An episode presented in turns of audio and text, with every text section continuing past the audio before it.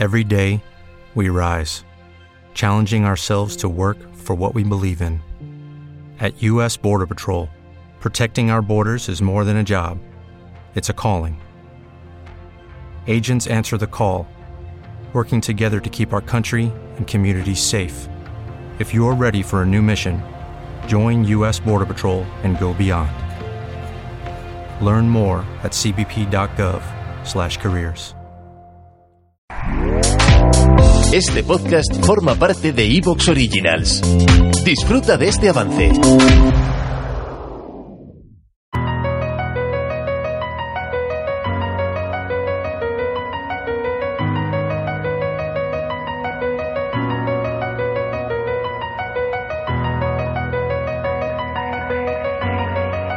En los últimos años parecía que la Luna había caído en el olvido dentro del mundo de la exploración espacial. La atención se había centrado en Marte. Se quería visitar el planeta rojo, llevar una misión tripulada, construir una base permanente. Y de la Luna no se decía nada, no había planes de volver a tener una misión tripulada a nuestro satélite. Pero con el paso de los años y en los últimos tiempos lo hemos visto mucho más claro, esa percepción ha cambiado. Y tiene sentido porque resulta extraño pensar en visitar Marte y no aprovechar la cercanía de la Luna para trabajar en un entorno que es relativamente similar en cuanto a que ofrece muchos más riesgos que la Tierra, porque no tiene la protección que ofrece nuestro planeta,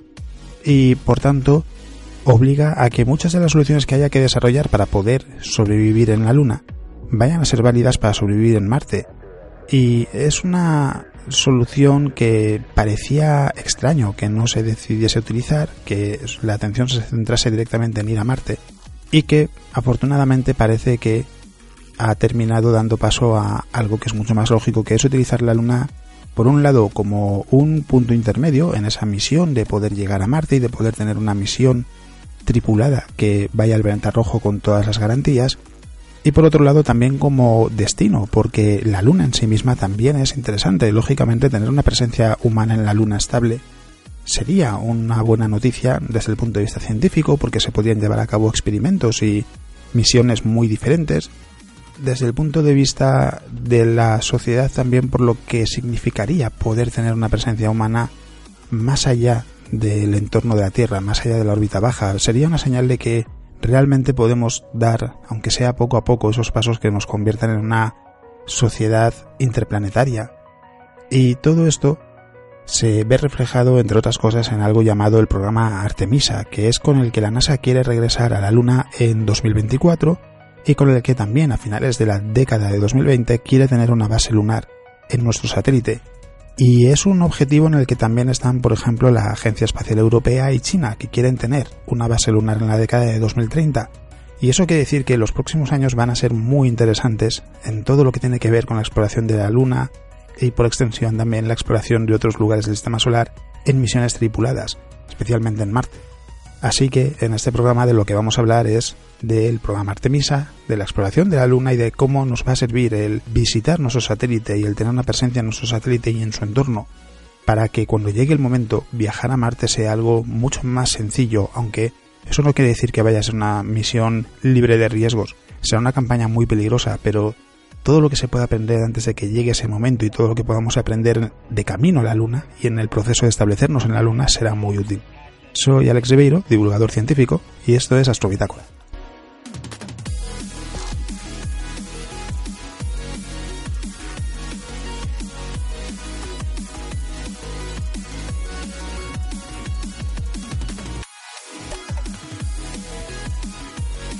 Y vamos a comenzar repasando las noticias más interesantes de la semana, que en esta ocasión también nos han llevado a Marte, curiosamente, porque un grupo de investigadores de la NASA ha publicado un mapa de hielo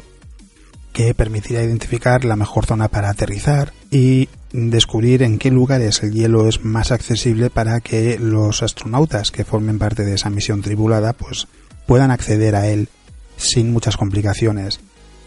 La utilidad de un mapa de hielo es esencialmente esa, determinar el mejor lugar para aterrizar en Marte, a qué profundidad está ese hielo, cómo difícil sería acceder a él y también ayudará por extensión a definir en qué lugar se debería construir una base cuando llegue el momento de tener una presencia más permanente en Marte. Lo más llamativo de todo esto es que se ha observado que en algunos lugares el hielo está a muy poca profundidad, a apenas dos centímetros y medio, y eso quiere decir que simplemente con ayuda de una pala se podría extraer, es decir, hay lugares en Marte en los que hay hielo que es fácil de extraer y eso es positivo porque quiere decir que no debería haber muchos inconvenientes a su extracción, aunque hay que recordar que el agua en estado líquido en Marte no puede existir porque la presión de la atmósfera es tan baja que ese hielo cuando lo exponemos directamente a la atmósfera se convierte en gas, no pasa por el estado líquido y por tanto lo hay que encontrar en forma de hielo. Y el agua evidentemente es muy importante, por un lado por una simple necesidad vital, tenemos así por ejemplo agua para beber, pero por otro lado también porque para la propia misión ese agua va a permitir crear combustible para cohetes. Y eso quiere decir que a la hora de planificar una misión y de diseñar una nave, no tenemos que preocuparnos de uno de los recursos más importantes de una misión, porque ese agua se puede obtener in situ y por tanto ese espacio se puede dedicar a llevar, por ejemplo, otros recursos o a llevar instrumentos que de otra manera quizás habrían tenido que ser descartados. Es decir, es muy útil entender cuál es la distribución de hielo bajo la superficie de Marte. Para poder crear un mapa de hielo, lo que han hecho los investigadores ha sido recurrir a dos de los satélites que hay en la órbita de Marte, que son la Mars Reconnaissance Orbiter y Mars Odyssey, con las que han podido analizar cuál es esa distribución y para ello lo que han hecho ha sido medir la temperatura de la superficie con dos instrumentos diferentes que puede resultar extraño decir, bueno, ¿qué tiene que ver la temperatura con saber dónde hay hielo y dónde no?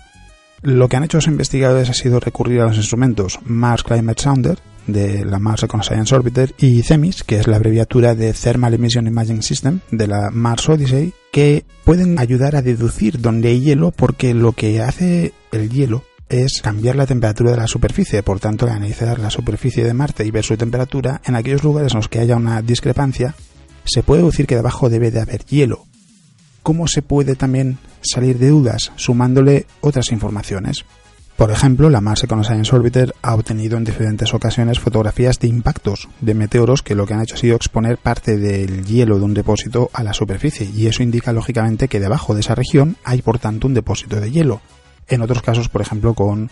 un eh, radar se puede deducir con un espectrómetro de rayos gamma que tiene la Mars Odyssey que se diseñó para detectar depósitos de hielo también se puede determinar cuál es esa distribución y todo ello sirve para llegar a la conclusión de que mucho de ese hielo está en las latitudes medias, regiones cercanas a los polos,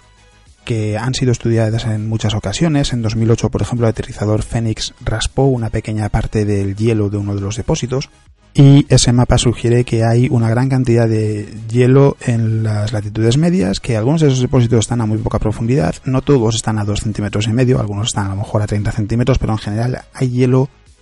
que parece bastante accesible, no sería muy complicado extraerlo. De momento es interesante para ver cuál es la ¿Te está gustando lo que escuchas? Este podcast forma parte de Evox Originals y puedes escucharlo completo y gratis desde la aplicación de Evox. Instálala desde tu store y suscríbete a él para no perderte ningún episodio.